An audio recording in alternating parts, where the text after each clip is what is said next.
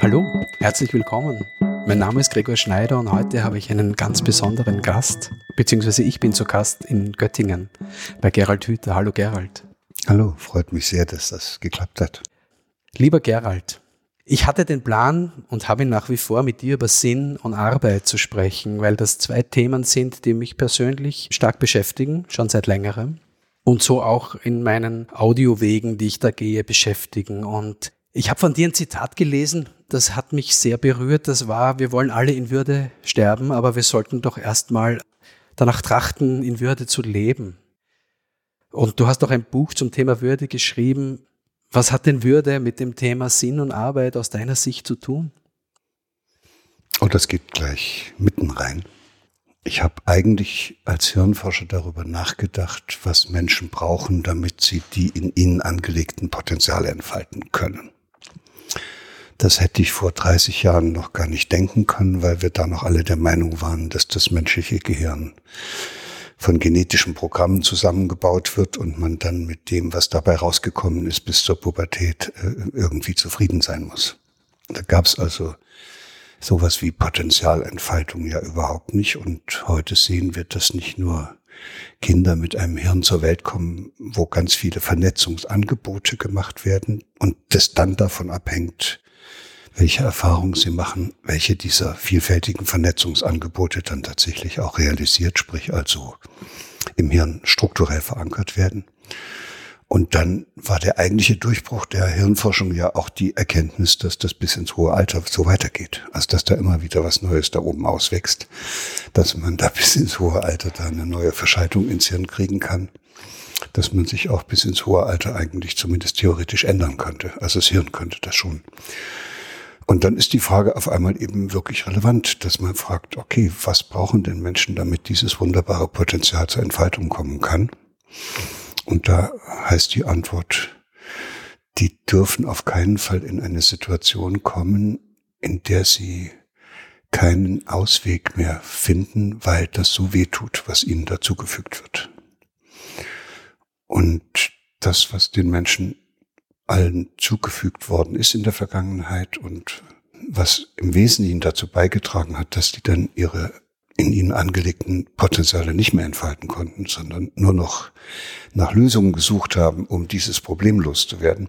Das war die Tatsache, dass wir in einer Gesellschaft leben, in der einer den anderen, sagt man ganz frech, für seine Zwecke gerne benutzt Wissenschaftlich würde man sagen, wir leben in einer Gesellschaft, wo wir andere Menschen sehr gern zu Objekten unserer, und jetzt kommt es, Vorstellungen, Erwartungen, Absichten, Ziele, Belehrungen, Bewertungen, Maßnahmen und am Ende auch noch Anordnungen machen.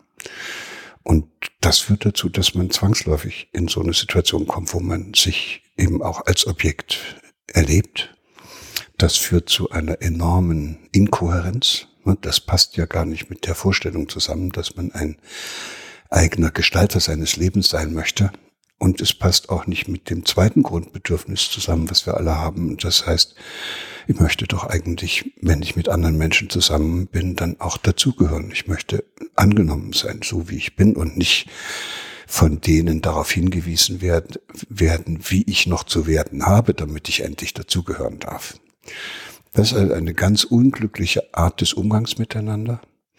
Und dann habe ich äh, versucht, das zu erklären und habe immer gesagt, man darf einen anderen Menschen nicht zum Objekt machen und sich selbst auch nicht als Objekt für andere zur Verfügung stellen. Und da habe ich gemerkt, die Leute verstehen nicht, wovon ich rede. Die haben gedacht, das hat was mit Grammatik zu tun.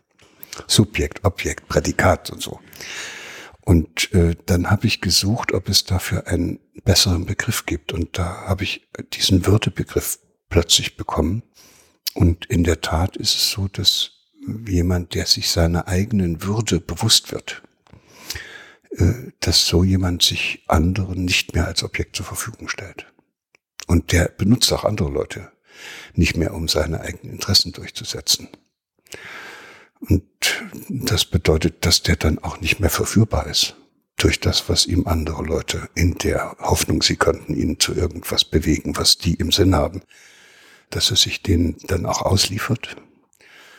Und deshalb ist dieser Würdebegriff jetzt wirklich ein hochspannender Begriff für unsere gegenwärtige Gesellschaft. In einer gewissen Weise könnte man auch sagen, der ist auch schon in der Gesellschaft ein bisschen tabuisiert. Wir hier in Deutschland haben ja diesen Würdebegriff in erster Linie deshalb noch im Kopf, weil der bei uns im Grundgesetz steht. Die Würde des Menschen ist unantastbar. Aber da muss man eben auch wissen, das haben die reingeschrieben, die Verfassungsväter damals, weil sie diesen Schrecken des Zweiten Weltkrieges mit dem Holocaust erlebt haben. Und dann haben sie gesagt, das darf nicht nochmal passieren. Wir, wir entscheiden jetzt, dass die Würde, dass jeder Mensch eine, eine eigene, ihm angeborene und innewohnende Würde hat. Also fast wie was Göttliches, das dem Menschen mitgegeben ist. Das ist auch gut so, dass es da steht, aber es nützt nicht viel, weil damit, dass man eine Würde zugesprochen bekommt, äh, kann man ja noch nicht darauf aufpassen, dass sie einem nicht geraubt wird. Da hat man sie ja noch nicht oder spürt sie noch nicht. Ne? Man braucht eben deshalb eine Vorstellung und ein eigenes Bewusstsein davon, worin diese Würde besteht.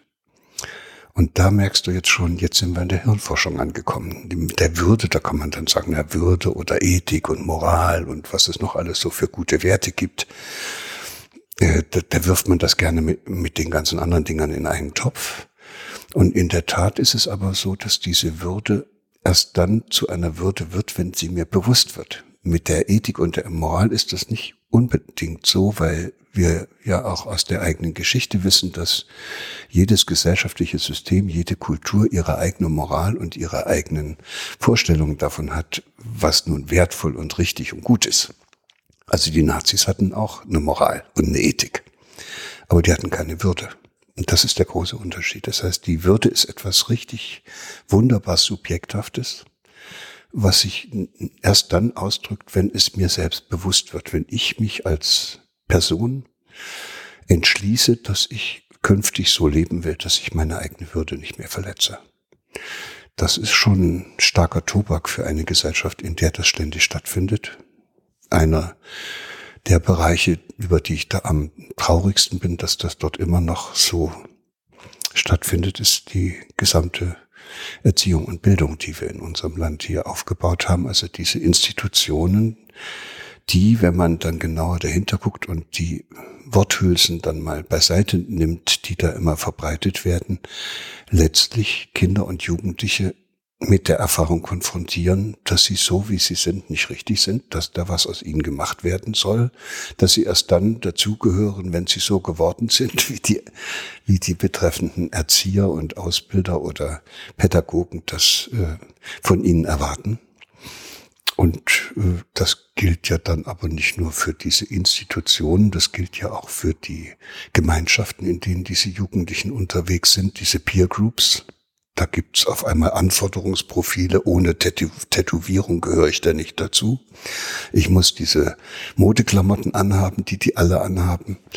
Das heißt, wir haben eine eigentlich für jede Demokratie unakzeptable Art und Weise miteinander umzugehen.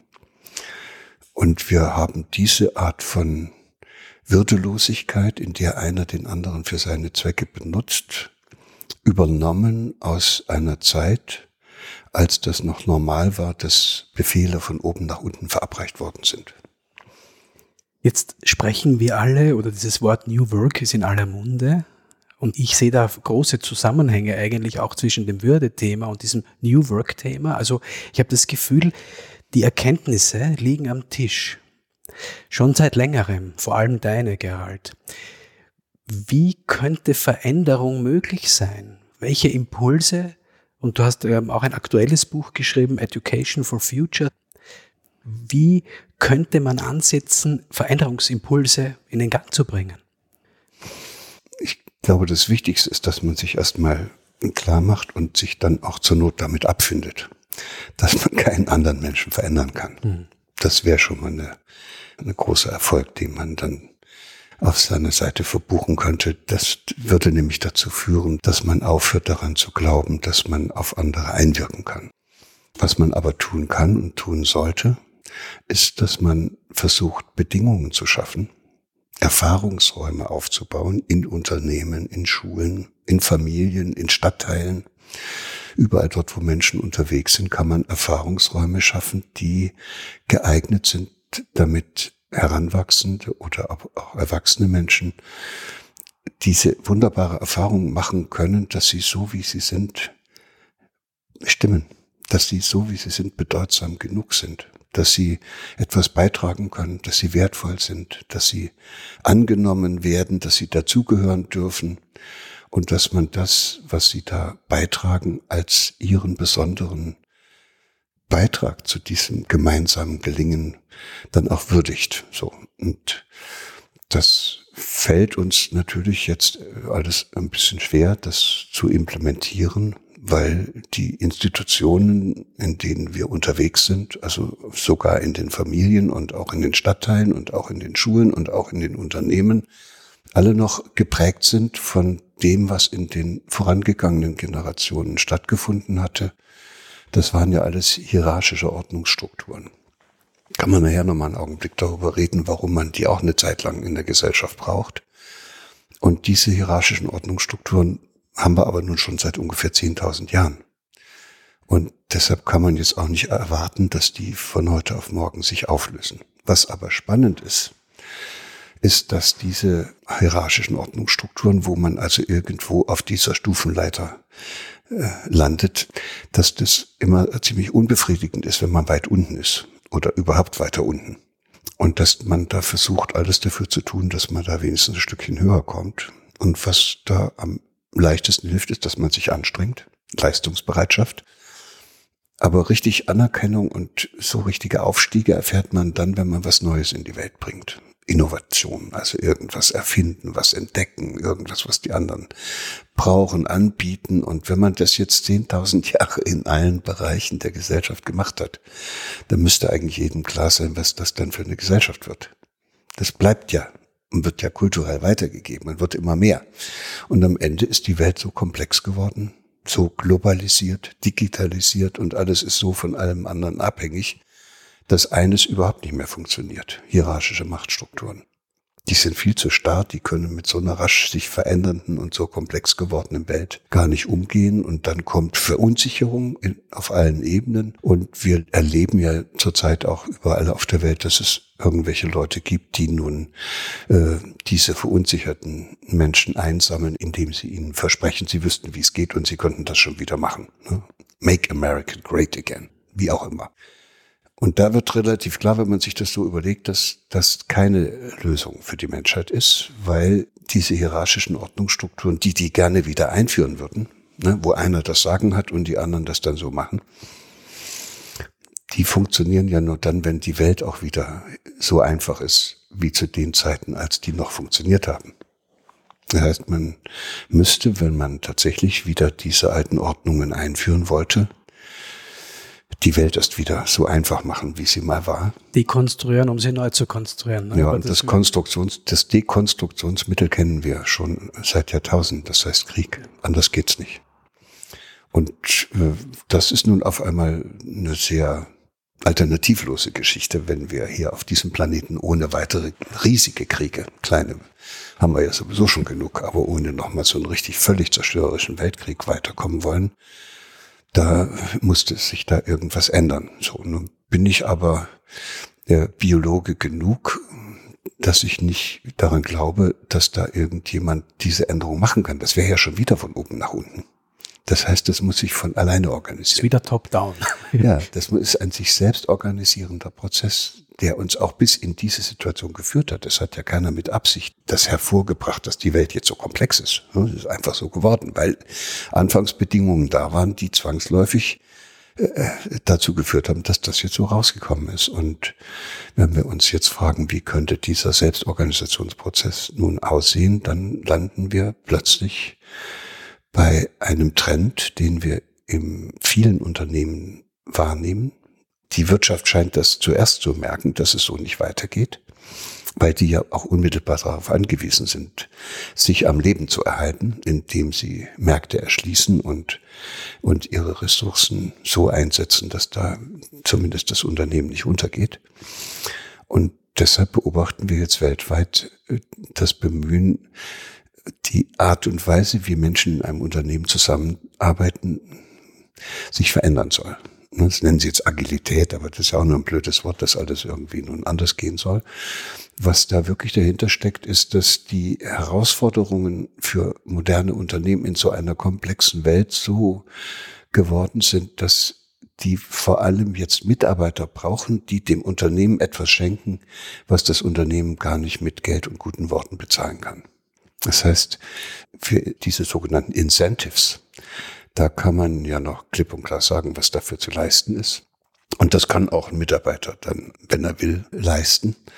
Aber nehmen wir mal das Dienstleistungsgewerbe, wenn es dann auf einmal darauf ankommt, freundlich zu sein. Oder andere Bereiche, wo es um Mitdenken, um Kreativität, um die Übernahme von Verantwortung geht, das kann man nicht bezahlen. Das macht ein Mitarbeiter nur dann, wenn es ihm in der Firma gut geht. Wenn er sich wohlfühlt, wenn er wirken kann, sozusagen. Ja, wenn er sich dort gesehen fühlt, wenn er, wenn er merkt, dass er, dass er sich da mit seinen Fähigkeiten einbringen kann. Und da sind wir dann schon bei deinem Thema. Und wenn er auch das Gefühl hat, dass das alles irgendwie sinnvoll ist. Und deshalb haben im Augenblick viele Unternehmen, die angefangen haben, das zu begreifen, große Schwierigkeiten, geeignete junge Nachwuchskräfte zu finden, weil da ein zweiter Trend im Augenblick noch dazukommt. Und der heißt, die jungen Leute sind nicht mehr so willfährige Objekte, wie das noch vor 20 oder 50 Jahren der Fall war. Die haben jetzt eine Vorstellung davon. Ja, Gott sei Dank. Was sie machen wollen. Ne? Und äh, fallen auch gar nicht mehr so gut auf diese ganzen Versprechungen rein. Also sie bekommen einen, als Abteilungsleiter dann einen Dienstwagen und womöglich noch einen Fahrer. Und dann sagt dann der angehende Ingenieur, äh, das brauche ich jetzt eigentlich nicht, ich komme sowieso immer mit dem Fahrrad. Aber was ich gebrauchen könnte, ist ein richtig guter Kindergartenplatz für unsere Kinder. Oder die Möglichkeit, dass ich im nächsten Jahr vielleicht mal ein halbes Jahr Elternzeit nehme. Und damit kommen die sogenannten Personalentwickler in diesen Unternehmen überhaupt nicht mehr so gut zurecht. Ja, und es wird dann ja oft mit dieser Überschrift äh, Employer Branding, wo dann ja erst recht wieder falsche Versprechungen gemacht werden. Weil wenn das nicht stattfindet, wenn das nicht so stattfindet, dass man sich dort dann wohlfühlt, dann kann ja auch keine Freude entstehen. Ja, das ist ja auch schnell ge gemacht, dass man dann sich so ein Leitbild gibt, dass man da sich so eine so ein so ein Bild der Firma nach außen darstellt, als wäre das alles so. Das hilft aber nichts, wenn die Leute das nicht in der Firma spüren. Und auch wenn nicht die Kunden und die Zulieferer spüren, dass diese Firma es mit dem, was sie da auf ihre Leitbilder geschrieben hat, auch ernst meint. Das heißt, jetzt ist der Fake vorbei. Jetzt, jetzt muss man sozusagen liefern und jetzt bedeutet das, dass Firmen händeringend versuchen, einen Kulturwandel in ihrer Firma zustande zu bringen. Das nennen sie dann veränderte oder andere Führungskultur, andere Art des Miteinander. Wir haben ja diese Akademie für Potenzialentfaltung gegründet, um Gemeinschaften dabei behilflich zu sein, diese andere Art des Miteinander herauszubilden. Und das gilt auch für Teams, die in Unternehmen sind. Wo steht dieses Projekt aus deiner Sicht gerade? Wie geht's dir damit? Weil du bist ja für mich einer, der Debatten anstößt, der vorangeht.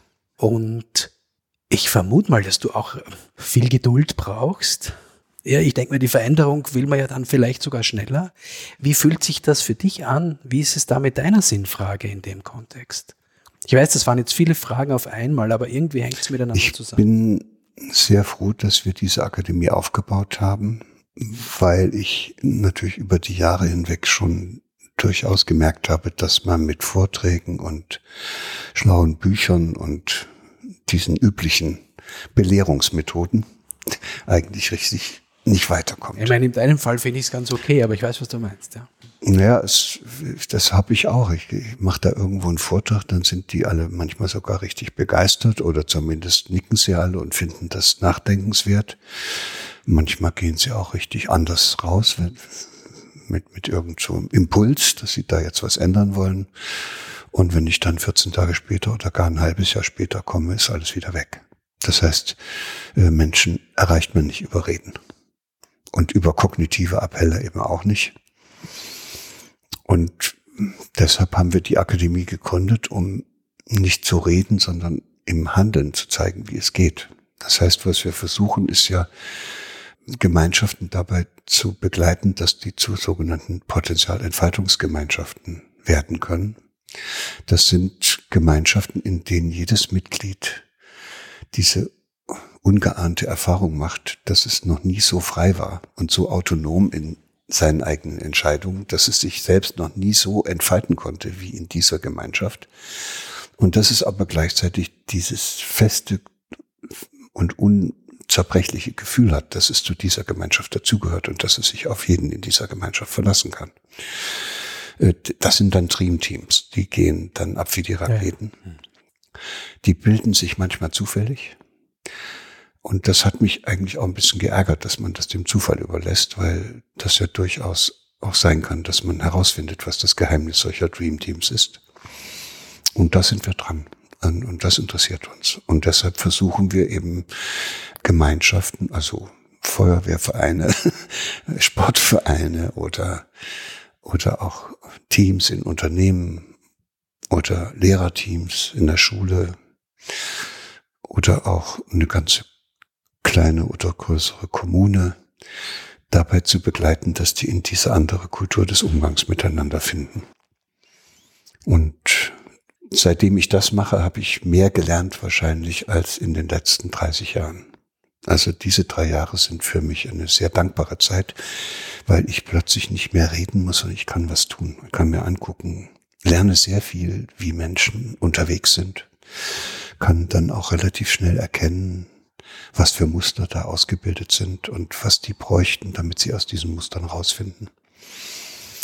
Trotzdem bin ich nicht davon überzeugt, dass all dieses Bemühen zu irgendeiner Weltrettung führt. Also das habe ich sozusagen, davon habe ich mich schon sehr lange verabschiedet, dass ich in der Lage werde.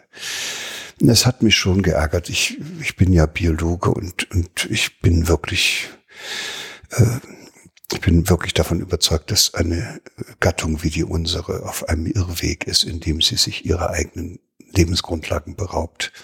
Und diese Vielfalt des Lebendigen, die jedes biologische System braucht, damit es stabil bleibt und auch die sich immer weiter entfalten kann, diese Vielfalt des Lebendigen haben wir in wenigen Jahren so ziemlich vollständig ruiniert. Das schmerzt mich schon. Mich also auch, ja. nicht nur so als Abstraktum, sondern ich höre eben auch gern das Rotkehlchen und die Nachtigall und ich schaue eben auch gern den Grashüpfern und den Libellen zu und wenn ich merke, die sind alle weg, dann tut mir das schon weh. Aber ich bin eben aber auch kein Messias und bin mir darüber im Klaren, dass ich das nicht ändern kann. Aber ich kann äh, sozusagen versuchen, so gut ich es vermag, dazu beizutragen, dass dieser Irrsinn ein Ende findet.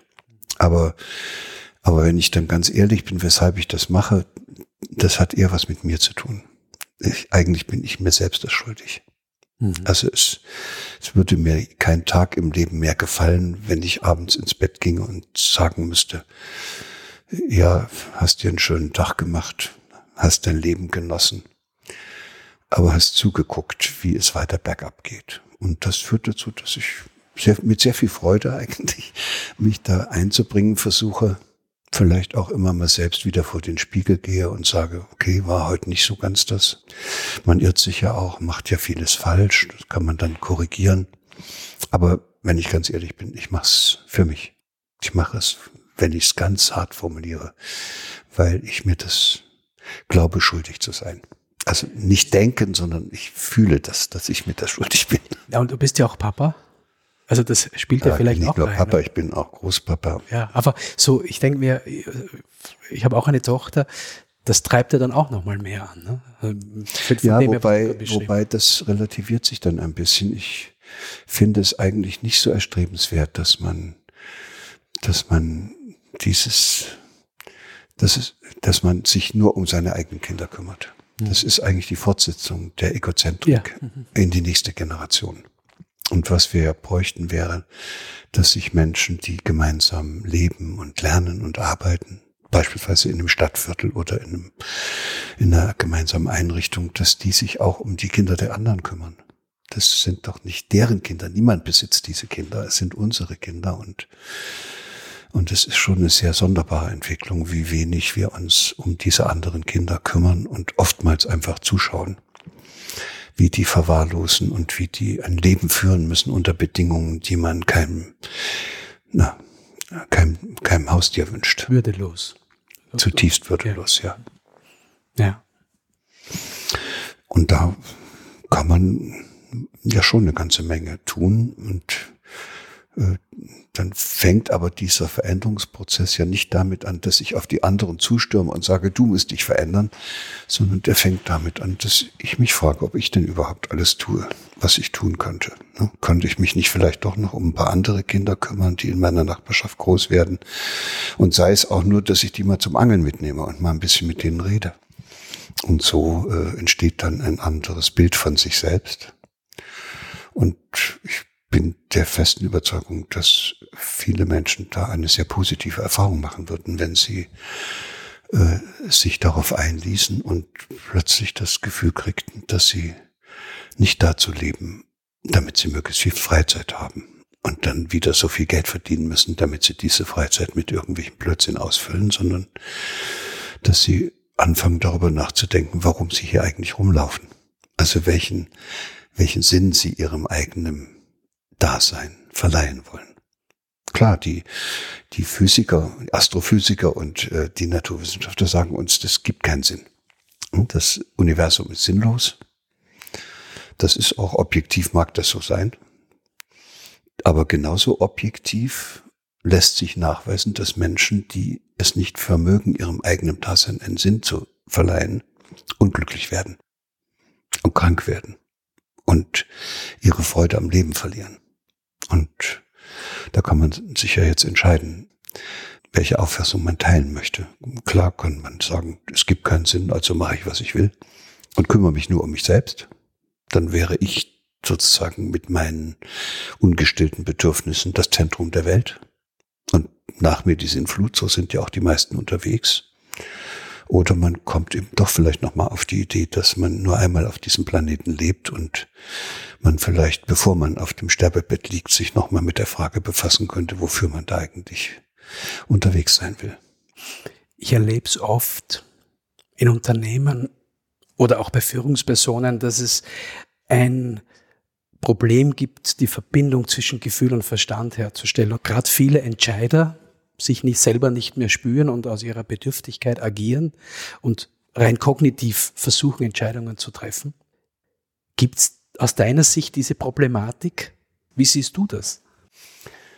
Also aus dieser neurobiologischen Perspektive ist das der allergrößte Unsinn, den man überhaupt behaupten kann, dass ein Mensch in der Lage wäre, sein Denken, sein Fühlen und sein Handeln voneinander abzutrennen. Und wie unsinnig das ist, sieht man ja auch daran, dass Kinder so nicht auf die Welt kommen sondern für jedes Kind, wer die mal beobachtet hat, so bis zu dem Zeitpunkt, wo wir sie unter unsere äh, Fittiche genommen haben, ist jedes Kind mit dem Denken und dem Fühlen und dem Handeln in einer Einheit. Das ist immer alles eins. Das erlebt man ja, wie die, wie die dann reagieren mit dem ganzen Körper. Hm? Freuen die sich, wenn sie ein Rätsel gelöst haben. So, das heißt, diese Trennung, diese unselige Trennung des Denkens und des Fühlens und des Handelns ist eine Kulturleistung. Und jetzt muss man schauen, warum wir das gemacht haben. Und dann landet man eigentlich in der Renaissance, in der Aufklärung, ein paar hundert Jahre vorher, also vor heute. Und davor hatte man dieses Mittelalter und das war wirklich ein dumpfer Kram. Also da da haben die Leute ihren Verstand eigentlich nicht so sehr benutzt, die meisten jedenfalls, sondern das wurde alles aus so einem dumpfen Gefühl heraus gemacht. Und die Kirche hat das wohl offenbar auch äh, gerne unterstützt, weil wenn Leute so aus so dumpfen Gefühlen heraus agieren, lassen sie sich eben ja auch sehr gut manipulieren. Und dann kam die Aufklärung und da kam dieses große Versprechen und die große Hoffnung, dass der Mensch in der Lage sei, mit Hilfe seines nackten Verstandes die Probleme dieser Welt alle zu lösen. Wunderbar. Und dann sind sie losgestürmt und haben eine Entdeckung nach der anderen gemacht. Und jetzt sind wir in der heutigen Welt angekommen und stellen fest, dass man mit dem nackten Verstand überhaupt kein Problem dieser Welt lösen kann. Man kann da auf den Mond fliegen. Das schafft man. Aber es sind noch nie so viele Menschen auf dieser Erde verhungert. Es sind noch nie so viele Kinder unter katastrophalen Bedingungen groß geworden wie heute. Das heißt, die eigentlichen Probleme, und es hat auch noch nie so eine Ausrottungsaktion anderer Spezies gegeben wie von uns heute. Das heißt, die eigentlichen Probleme mit unserem eigenen Menschsein haben wir in keiner Weise mithilfe des nackten Verstandes auf die Reihe gebracht. Im Gegenteil, muss man fast sagen, die reine und von dem Fühlen und Denken, also vom Fühlen und Handeln abgetrennte Nutzung des Verstandes äh, hat uns eigentlich in diese Irrwege geführt, deren Folgen wir heute beklagen und besichtigen und trotzdem sind viele immer noch der Meinung, es müsse so weitergehen und es ginge nur so, indem man mithilfe kognitiver Strategien sein Leben meistert. Deshalb haben wir Schulsysteme, die im Wesentlichen darauf bauen, dass da die kognitiven Fähigkeiten erworben werden. Und eigentlich sind auch die Bewertungssysteme, die wir in der Gesellschaft haben, geprägt von der Frage, ist er kognitiv, hat er es kognitiv drauf oder nicht, kann er analytisch denken, kann er abstrahieren. Und diejenigen, die das gut können, die halten wir dann auch noch für hochbegabt. Also in diesem Sinne von hohem IQ. Und das ist natürlich ein ziemlich absurder Blödsinn. Und führt dazu, dass all diejenigen, die ganz andere Begabungen haben, also die eine Begabung in der Feinmotorik haben oder in ihrer körperlichen Wahrnehmung oder in ihrer Fähigkeit auf die Zeichen anderer zu reagieren, oder überhaupt zu sehen, viel feiner zu sehen als andere, was in der Welt los ist. Die also ein feines Gespür für das haben, was, was diese Welt braucht. Die, die haben, die werden sozusagen als Unbegabte äh, in die Ecke gestellt, sind nicht so kognitiv unterwegs, weil man ja um kognitiv mit kognitiven Strategien erfolgreich zu sein, muss man regelrecht das Kunststück fertigbringen, seine eigenen Gefühle und die inneren Impulse weitgehend zu unterdrücken. Es gibt so ein schönes Bild, was man sich da malen kann. Das ist, besteht darin, dass ja jedes Kind so mit diesem wahnsinnigen Potenzial auf die Welt kommt. Alles könnte, also das ist auch nicht so einfach dahergesagt, wenn, wenn ein Kind jetzt hier von einer deutschen Mutter in den tropischen Regenwald hineingeboren würde und dort diese Mutter zu einem Stamm von Eingeborenen gehört, dann eignet sich dieses Kind natürlich alles an, was es dort braucht und kriegt ein ganz anderes Gehirn, als wenn es hier groß geworden wäre. Das heißt, die Kapazität dafür ist im Hirn da.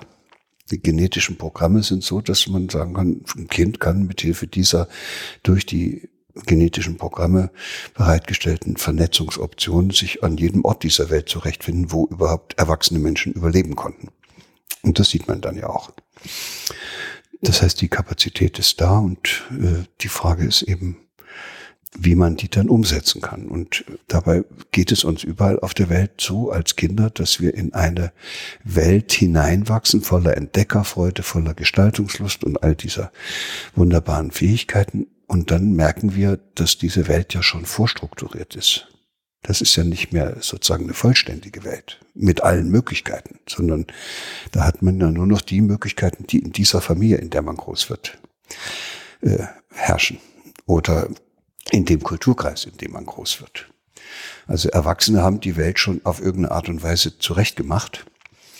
Und wenn man da jetzt hinein will, merkt man dann sehr schnell, dass man mit bestimmten sehr wichtigen Bedürfnissen, die man ja eigentlich hat, gar nichts anfangen kann.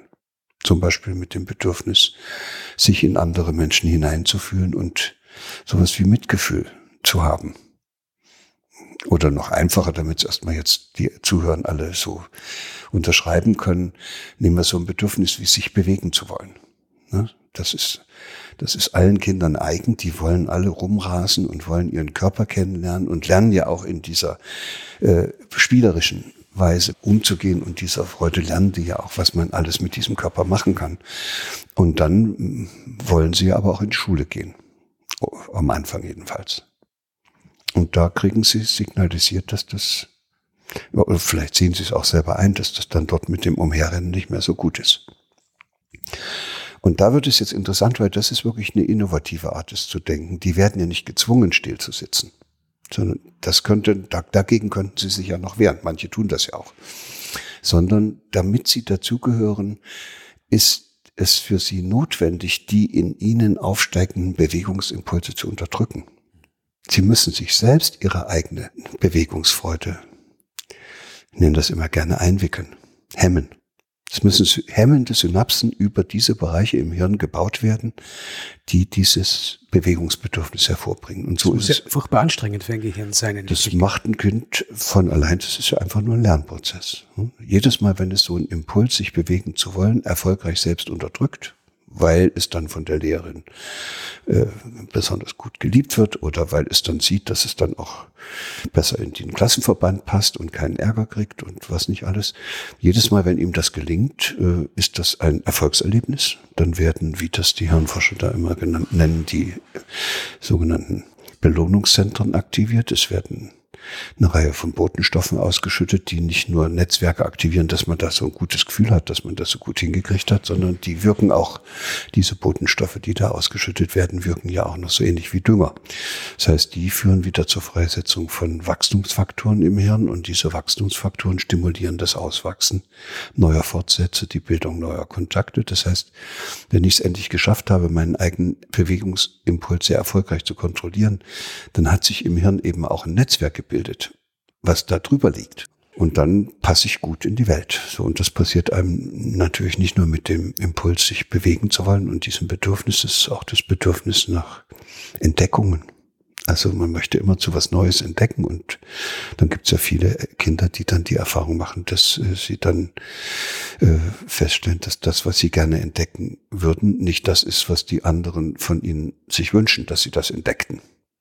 Also dann kommen diese Erwachsenensprüche, warum, warum ist die Banane krumm? So, dann spätestens an der Stelle weiß jedes Kind, dass mit dieser Entdeckerfreude, äh, dass es da nicht allzu willkommen ist, dass es da auch irgendwann mal reicht. Gestaltungslust. Wenn, wenn die Mutter das dritte Mal zugeschaut hat, wie die Tochter des oder der Sohn die ganze Küche ausräumt, weil er da also schon wieder irgendwas bauen will, dann kriegt das Kind das schon irgendwie mit, dass das nicht so toll ist. Und dann wird eben auch diese Gestaltungslust eingewickelt. Und so kann man dann sagen, sind wir alle groß geworden, indem wir uns innerlich die wichtigsten lebendigen Bedürfnisse mehr oder weniger gut eingewickelt haben, so dass die sich also nicht mehr so laut melden. Ganz kriegt man es, glaube ich, gar nicht weg, aber manche beherrschen das ziemlich perfekt. Und so kann man dann in die Welt passen.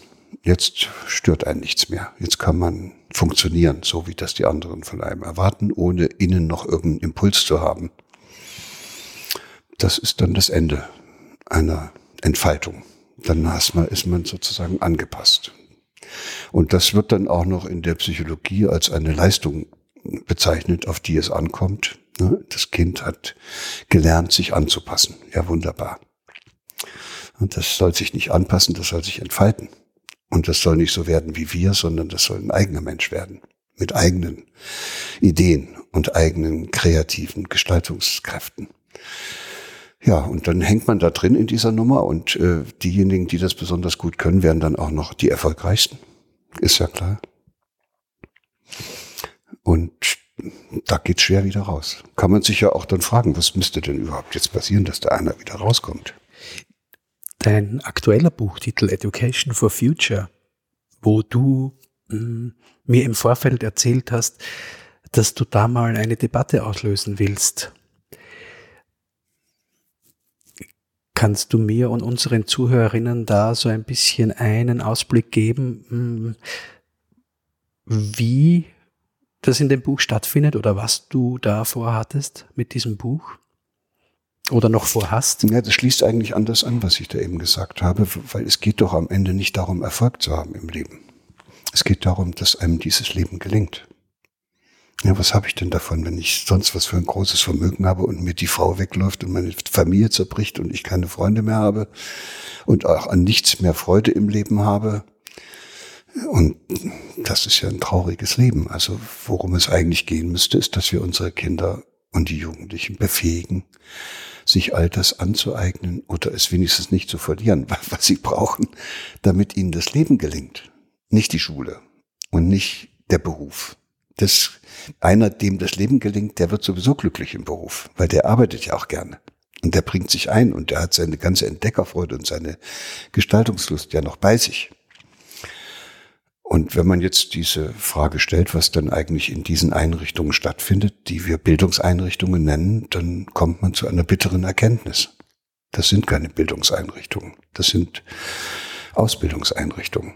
Da geht es um berufliches Fortkommen und um die Anpassung des Einzelnen an die Erfordernisse einer modernen Industriegesellschaft. Ob der jetzt dann studiert oder, oder ein Handwerk erlernt, ist da auch ziemlich egal. Und die Schule stattet dies betreffenden Kinder und Jugendlichen eben dann, darum bemüht sie sich jedenfalls mit all dem Wissen und Können aus, was man für so eine Ausbildung braucht. Aber, aber wo ist denn dann der Bereich, wo ein Kind lernen kann, wie das Leben geht? Also wo es lernen kann, seine eigene Sinnlichkeit wieder zu erleben, seine ganze Entdeckerfreude mal irgendwie loszulassen und, und diese Gestaltungslust wieder hochholt. Wo lernt das Kind, sich in andere Menschen hineinzuversetzen und und sich um was zu kümmern, was ihm wirklich wichtig ist, Verantwortung zu übernehmen. Das braucht man doch alles gar nicht, wenn man in der Schule mit Abitur 1,0 raus will, damit man den Studienplatz in Medizin oder Psychologie endlich kriegt.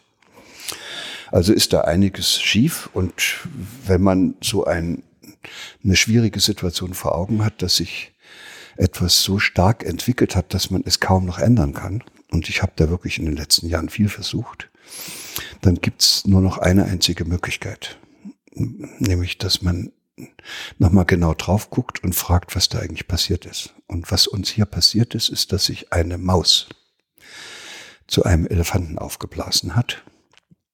Die Mausschule, die ja wunderbar darin ist, Kinder aufzubewahren, das nennt man dann volle Unterrichtsversorgung, die wunderbar darin ist, Kinder auszubilden. Da kann noch manches verbessert werden, aber dafür sind die Leute ja dort ausgebildet und das können sie auch einigermaßen.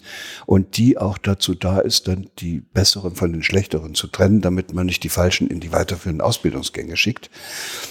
Eine solche Einrichtung hat sich zu einem, oder die haben wir alle zu etwas aufgeblasen, was jetzt wie ein Elefant umherläuft und keiner kann das Ding noch steuern und es trampelt alles nieder. Die Kinder, die Eltern, die Lehrer sogar auch noch.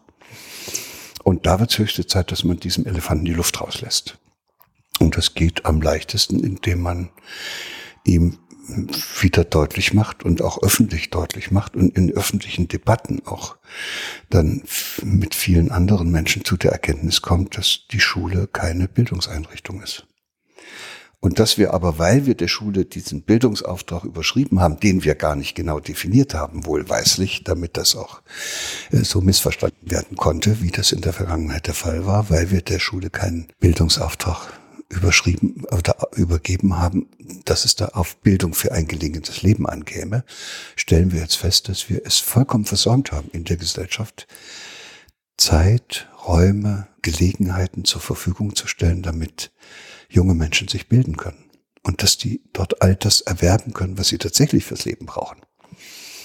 Und das ist jetzt eine spannende Situation, weil Menschen in dem Augenblick, wo sie erkennen, dass sie in die Irre gelaufen sind, na, wir sind ja alle suchen, das kann ja alles mal passieren, dass man auch so einen Blödsinn macht. Aber wenn man es dann erkennt, kann man nicht mehr anders, als es zu korrigieren. Und und es fällt leichter, es zu korrigieren, wenn man sich nicht einbildet, dass das, was man korrigieren will, ein Elefant ist, nur weil er sich aufgeblasen hat.